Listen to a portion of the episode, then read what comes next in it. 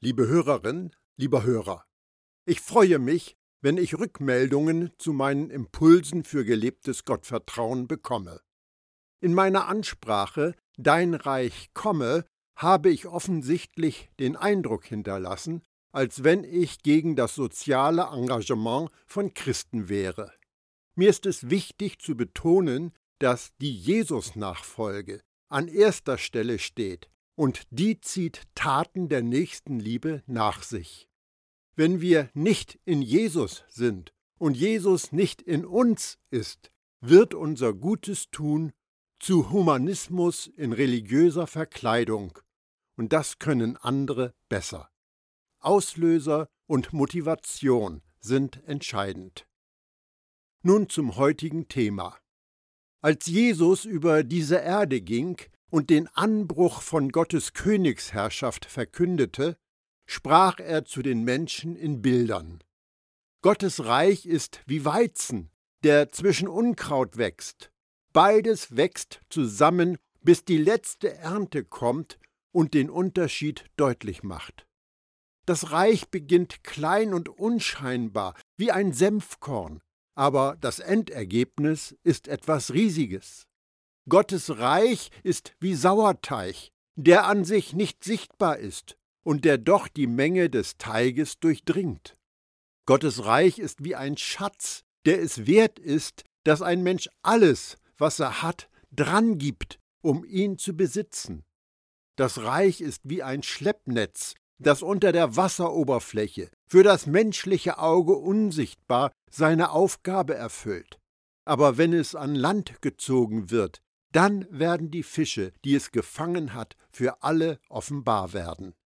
Der Punkt all dieser Gleichnisse in Matthäus 13 und Markus 4 ist, dass Gottes Königsherrschaft sich in der Spannung zwischen unsichtbar zu sichtbar entwickelt. Es bildet sich still und unauffällig, außerhalb der Wahrnehmung durch gewöhnliche Sterbliche. Aber es wächst, langsam und stetig, bis es, wenn der König kommt, die ganze Welt einnehmen wird. Du könntest versucht sein, wenn du die täglichen Nachrichten liest, siehst oder hörst, zu fragen, wo ist Gottes Königsherrschaft in all dem Chaos, das sich über die Erde ergießt? Sei versichert, Gottes Königsherrschaft schreitet voran, wenn auch eher im Verborgenen. Aber wenn sich mehr Glaubende dem Aufruhr der Gnade anschließen, wird der Fortschritt sprunghaft größer und wahrnehmbarer werden. Mit vielem von dem, was Jesus getan hat, widersetzte er sich den Regeln der Kultur seines Volkes und seiner Zeit. Er aß mit all den verkehrten Leuten, er wählte sich die an den Rand gedrängten, die Wertlosen als Freunde. Er brach regelmäßig mit heiligen Traditionen. Das brachte ihm ständigen Ärger mit der religiösen und politischen Elite seiner Tage ein. Seine Lehren und sein alltägliches Verhalten kamen einer Revolution gleich. Der Grund dafür ist, dass Gottes Königsherrschaft nicht so funktioniert wie die Welt. In Jesus Reich, in dem das Oberste zu unterst gekehrt ist, wird Macht neu bestimmt und Werte werden auf den Kopf gestellt. In seinem Reich werden die, die dienen, erhöht, und wer sich selbst erhöht, wird erniedrigt. In seinem Reich sind die, die verlieren, Gewinner, und die zu gewinnen versuchen, verlieren. In seinem Reich werden die Stolzen erniedrigt, und die mit einem demütigen Herzen werden gesegnet. In seinem Reich ist die Wahrheit den Weisen und Klugen verborgen und den Unmündigen offenbart. In seinem Reich ist Führung nicht eine von oben nach unten Kommandostruktur, und auch beruht sie nicht auf Schulabschlüssen und Titeln, sondern ist von Dienst und Demut geprägt. In seinem Reich werden die Letzten die Ersten sein und die Ersten die Letzten. In seinem Reich werden die, die hungern und leiden mussten, satt und fröhlich sein. In seinem Reich werden die, die hier Böses bekommen haben, Wohltaten genießen können. Belegtexte zu allen Aussagen sind in der schriftlichen Fassung angegeben. Diese Merkmale von Gottes Königsherrschaft stellen sich gegen die vertraute Kultur und gegen die eingängigen Normen. Sie erklären, warum die fromme Elite zu Jesus Zeiten die Botschaft am allerwenigsten verstand, während die religiösen Abgehängten seiner Tage am meisten davon profitierten. Gottes Königsherrschaft ist etwas Schönes und Wohltuendes. In dem Bereich, in dem Gott regiert, sind seine Geschöpfe gesegnet, zufrieden und glücklich. Aus diesem Grund war es zu allen Zeiten seine Absicht, seine Königsherrschaft vom Himmel auf die Erde auszuweiten, von der Ewigkeit in das Hier. Das Neue Testament erzählt die Geschichte, wie Gottes Königsherrschaft, so wie sie im Himmel ist, auf die Erde kommt. Jesus am Kreuz ist die Mitte dieser Geschichte und die Grundlage für unsere Hingabe an unseren Herrn und Erretter. Im Griechischen des Neuen Testaments erscheint ziemlich häufig das Wort Ekklesia. Wörtlich übersetzt bedeutet es die Herausgerufene. Die Griechen bezeichneten damit die einberufene Volksversammlung. Je nach konfessioneller Ausrichtung versteht man im Christentum Ekklesia als Gemeinde oder Kirche. Begriffe, die in der Bibel das Wesen der Ekklesia ausdrücken, sind der Leib Christi, die Heiligen, das Haus Gottes, das königliche Priestertum, das Volk Gottes, die Herde Gottes, die Braut Christi. Die Schreiber der neutestamentlichen Schriften haben unterschiedliche Vorstellungen, was sie mit Ekklesia meinen. Matthäus hat die Jüngergemeinde in der Nachfolge von Jesus im Blick. Lukas spricht von Gottes Volk auf seinem Weg durch die Geschichte. Johannes meint die Gemeinschaft der Freunde von Jesus. Paulus sieht den Tempel, in dem Gottes Geist wohnt, aber auch die junge Kirche als Heilsbereich und Gottes geordnetes Hauswesen. Petrus beschreibt eine erwählte Gemeinschaft von Außenseitern. Für den Schreiber des Briefs an die Hebräer ist die Ekklesia Gottes Volk auf dem Weg zur versprochenen Ruhe. Wenn ich all das zusammenfasse, dann ist die Ekklesia eine erwählte Gemeinschaft von Außenseitern, eine Gruppe von Menschen, die in dem Lernprozess stehen, aus dem Leben von Jesus heraus zu leben. Und genau das ist das Leben von Gottes Königsherrschaft. Und das wird auch göttliches und ewiges Leben genannt. Wenn du und ich durch dieses Leben leben, dann tragen wir Gottes Bild an uns und üben seine Autorität aus. Die Ekklesia ist nichts anderes als das Gemeinwesen des Königs Jesus. An jedem Ort, an dem man sie vorfindet, lebt sie als göttlicher Hoheitsbereich im Kleinen. Sie ist ein Wegweiser, ein Vorgeschmack und ein aufleuchtender Schimmer von Gottes Königsherrschaft. Die Ekklesia ist das Pilotprojekt von dem, was es mit Gottes Königsherrschaft auf sich hat. Nach seinem Willen hat er uns durch das Wort der Wahrheit neues Leben geschenkt. Wir sollten die Ersten unter seinen Geschöpfen sein, die er in seiner großen Ernte zu sich nach Hause bringt. Jakobus 1, Vers 18. Und sogar wir, denen Gott doch bereits seinen Geist gegeben hat, den ersten Teil des zukünftigen Erbes, sogar wir seufzen innerlich noch, weil die volle Verwirklichung dessen noch aussteht, wozu wir als Gottes Söhne und Töchter bestimmt sind. Wir warten darauf, dass auch unser Körper erlöst wird. Römer 8, Vers 23.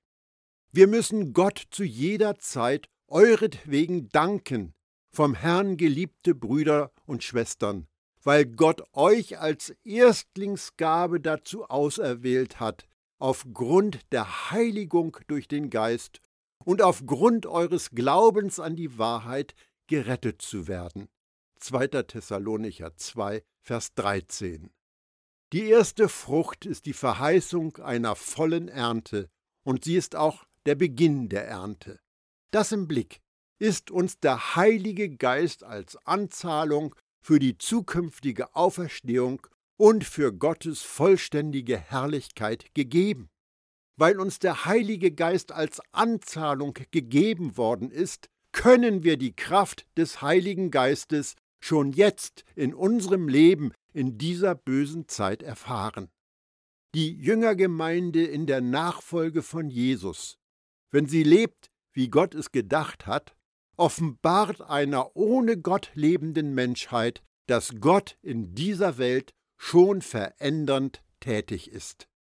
Wir, der Leib von Jesus, verkörpern Gottes siegreiche und überlegene Regierung hier und jetzt.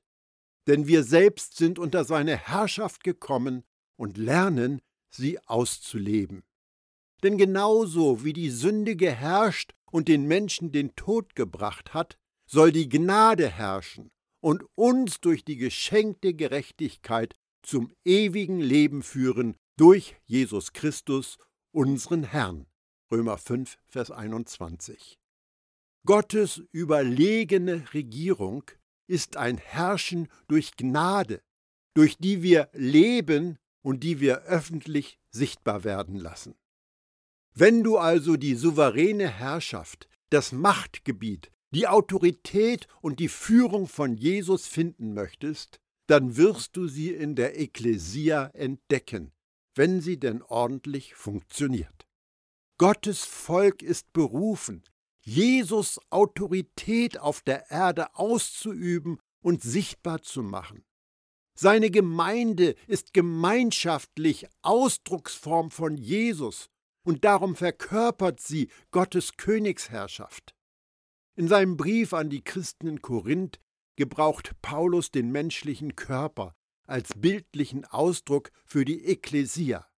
Das endet mit einer überraschenden Aussage. Denkt zum Vergleich an den menschlichen Körper. Er stellt eine Einheit dar, die aus vielen Teilen besteht. Oder andersherum betrachtet, er setzt sich aus vielen Teilen zusammen, die alle miteinander ein zusammenhängendes Ganzes bilden. Genauso ist es bei Christus. 1. Korinther 12, Vers 12. Beachte den letzten Satz. Genauso ist es bei Christus. Paulus hat sich da nicht verschrieben, er hat da keinen Fehler gemacht. Jesus ist eins mit seiner Gemeinschaft von Außenseitern. Diese Gruppe von Jesus-Nachfolgern macht gemeinsam Jesus sichtbar in unserer Welt. Sie ist die Offenbarung des zukünftigen Zeitalters mitten in dem gegenwärtigen Zeitlauf der Ablehnung von Gott. Wer Teil des Aufruhrs der Gnade ist, sehnt sich danach, eine persönliche Gemeinschaft mit den anderen zu haben, die sich auch mit der Gesinnung, die in Jesus ist, füllen und den Charakter ihres Erretters aufleuchten lassen, wo immer sie gerade sind. Gottes Reich soll auf Erden zu sehen sein wie im Himmel. In erster Linie ist die Ekklesia ein Volk, deren Leben von Vergebung gekennzeichnet ist. Das war der Sinn des Jubeljahres, in dem alle Schuld im Volk Israel aufgehoben worden ist. Jesus nahm darauf Bezug, als er sagte, Ich soll verkünden ein Gnadenjahr des Herrn. Lukas 4, Vers 19. Er als unser Vergeber setzte damit etwas in Gang und hat seinen Nachfolgern mitgegeben, das Gnadenjahr des Herrn durch ihren Lebensstil sichtbar, greifbar und wünschenswert zu machen. Gottes Plan ist, seine Gemeinschaft der Glaubenden als sein Werkzeug zu gebrauchen, um seinen Herrschaftsbereich auf Erden auszuweiten. Das soll hauptsächlich auf drei Wegen passieren.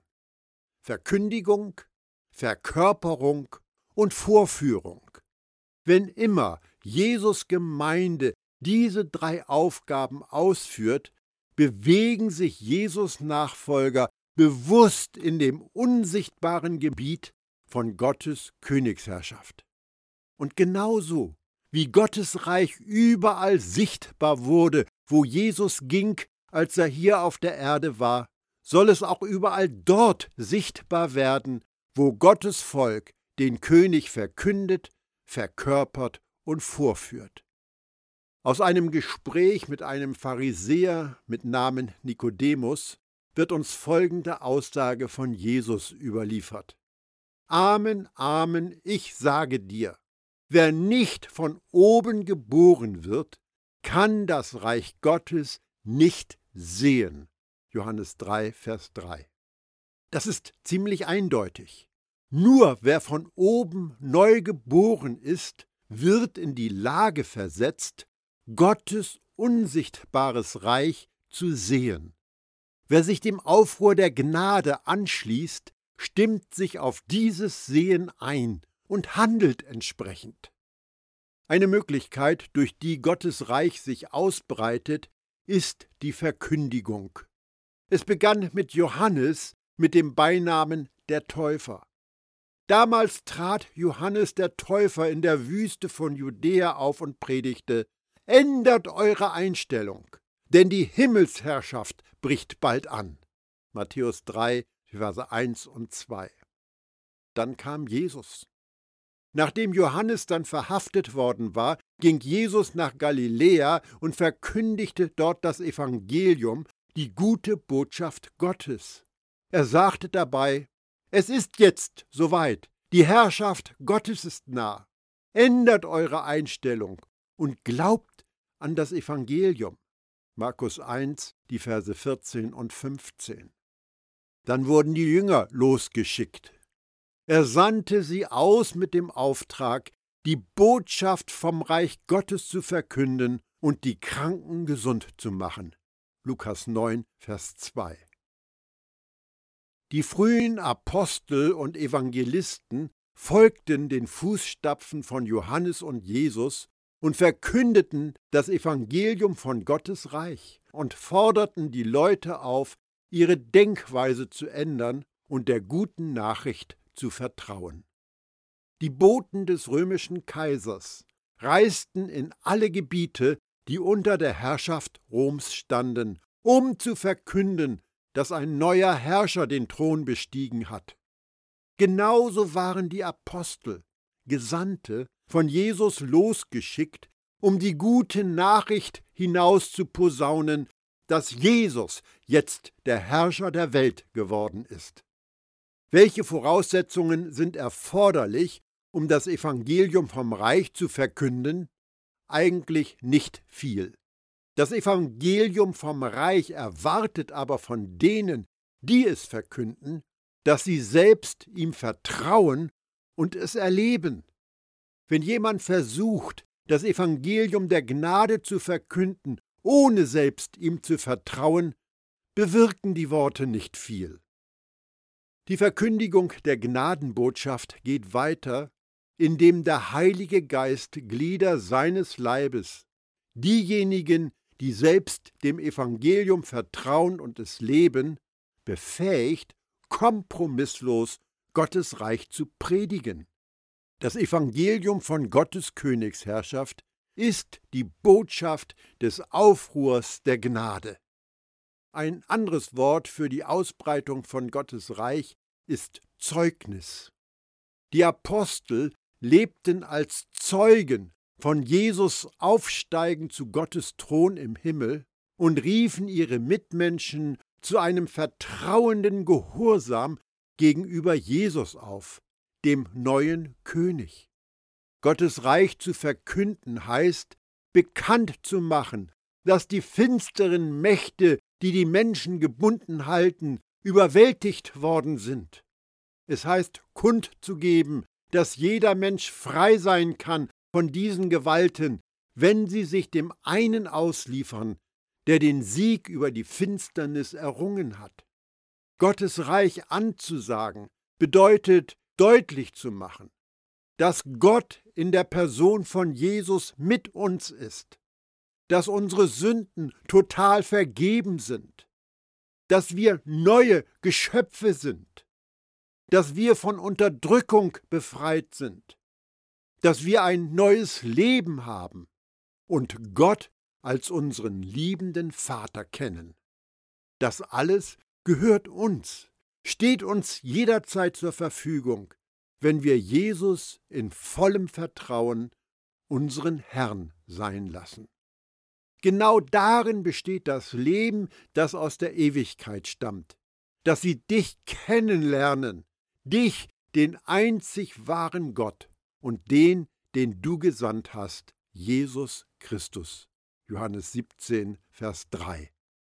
Die Apostel und Evangeliumsverkünder haben kein Zeugnis davon abgegeben, wie man in den Himmel kommt, nachdem man gestorben ist, obwohl das auch in der Bedeutung von ewiges Leben enthalten ist. Ihnen ging es in erster Linie darum, die Tatsache zu bezeugen, dass Jesus von Nazareth zum Herrscher der Welt erhoben worden ist und wir ab sofort Bürger seines Reichs werden können. Das Evangelium vom Reich das die Apostel verkündeten, war eine Botschaft der Veränderung, die die Leute in eine gegenwärtige, erfahrbare Wirklichkeit eingeladen hat, die bei seiner Wiederkunft zur Vollendung gebracht wird. Das steht im krassen Widerspruch zu einer Botschaft der Evakuierung, die Menschen nur dazu aufruft, an Jesus zu glauben damit sie sich eine Eintrittskarte für den Himmel sichern. Das Buch Apostelgeschichte berichtet, wie die Apostel und Verkünder das Evangelium von Gottes Königsherrschaft im römischen Reich ausgebreitet haben, so wie Jesus es ihnen aufgetragen hatte. Wenn wir nun in die Briefe an die urchristlichen Gemeinden schauen, finden wir nicht mehr diese Betonung auf das Verbreiten des Evangeliums. Stattdessen sehen wir reichlich Ermutigung für Gottes Volk, Zeugen für Gottes Reich durch das Zeugnis ihres Lebens zu sein. Petrus hält die Glaubenden an, so zu leben, dass die, die Jesus nicht kennen, herausgefordert werden, danach zu fragen, warum sie so anders leben sondern setzt den Messias, den Herrn, in euren Herzen an die erste Stelle.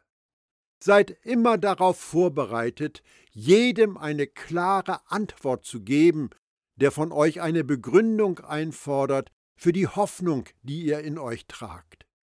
Tut das jedoch einfühlsam und mit Respekt vor den anderen.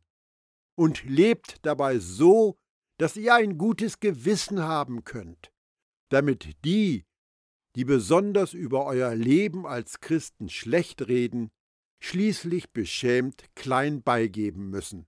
1. Petrus 3, die Verse 15 und 16. Paulus drückt das ähnlich aus. Verhaltet euch klug im Umgang mit denen, die nicht zur Gemeinde gehören. Wenn sich euch eine Gelegenheit bietet, euren Glauben zu bezeugen, dann macht davon Gebrauch. Eure Worte sollen immer freundlich und mit dem Salz der Weisheit gewürzt sein. Dann werdet ihr es auch verstehen, jedem, der mit euch redet, eine angemessene Antwort zu geben. Kolosser 4, die Verse 5 und 6. Wie wichtig die Verkündigung des Evangeliums der Gnade auch ist, sie reicht nicht Gottes Reich auszubreiten. Gottes Königsherrschaft muss auch verkörpert und sichtbar gemacht werden. Dazu braucht es den Aufruhr der Gnade. Jesus Nachfolger sind berufen, Jesus Herrschaft eine sichtbare Form zu geben, aber nicht nur mit Worten, sondern auch mit Taten. Wie jeder andere Herrschaftsbereich hat auch Gottes Königsherrschaft seine eigene Kultur. In unserem menschlichen Miteinander kann man die Zugehörigkeit zu einer bestimmten Gruppe leicht am Akzent, Dialekt, die Art, wie man ein Wort betont und so weiter unterscheiden. Manchmal gibt auch die Kleidung einen eindeutigen Hinweis. In gleicher Weise haben die, die unter Gottes alles überragenden Regentschaft leben, einen Wortschatz, der ihre Volkszugehörigkeit widerspiegelt. Jesus sagte einmal die nachdenkenswerten Worte, denn wie der Mensch in seinem Herzen denkt, so redet er.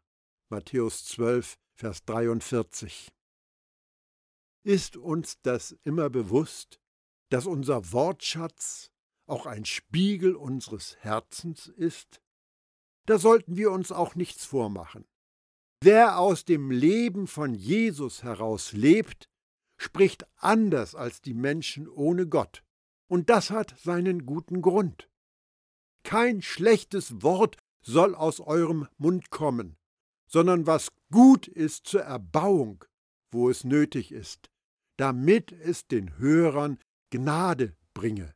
Epheser 4, Vers 29. Genauso wenig haben Obszönitäten, gottloses Geschwätz und anzügliche Witze etwas bei euch zu suchen. Bringt vielmehr bei allem, was ihr sagt, eure Dankbarkeit gegenüber Gott zum Ausdruck. Epheser 5, Vers 4. Doch jetzt sollt ihr das alles hinter euch lassen. Zorn, Wut, Bosheit, Beleidigungen und schändliches Gerede. Kolosser 3, Vers 8. Auch in unseren Wertvorstellungen werden wir anders sein. Das gleiche gilt für Hobbys und Zeitvertreib. Auch wenn es da sicherlich Überschneidungen geben wird, werden Jesus-Nachfolger andere Dinge unterhaltend finden als die, die nichts mit Gott zu tun haben. Bürger von Gottes Reich werden sich auch in Beziehungen und geschäftlichen Dingen anders verhalten als Menschen ohne Gott. Christen, die wie die Welt leben, werden niemals durch ihr Verhalten Menschen herausfordern, nachzufragen nach der Hoffnung, die ihr in euch tragt, wie Petrus es gesagt hat. Aber die, die anders leben, reden und handeln, können das durchaus erfahren. Paulus bringt es auf den Punkt, wenn er sagt, aber das Entscheidende ist, lebt so, dass es im Einklang mit dem Evangelium von Christus steht. Philippa 1, Vers 27. Das ist das Leben der Rebellen der Gnade. Lass es auch dein Leben sein.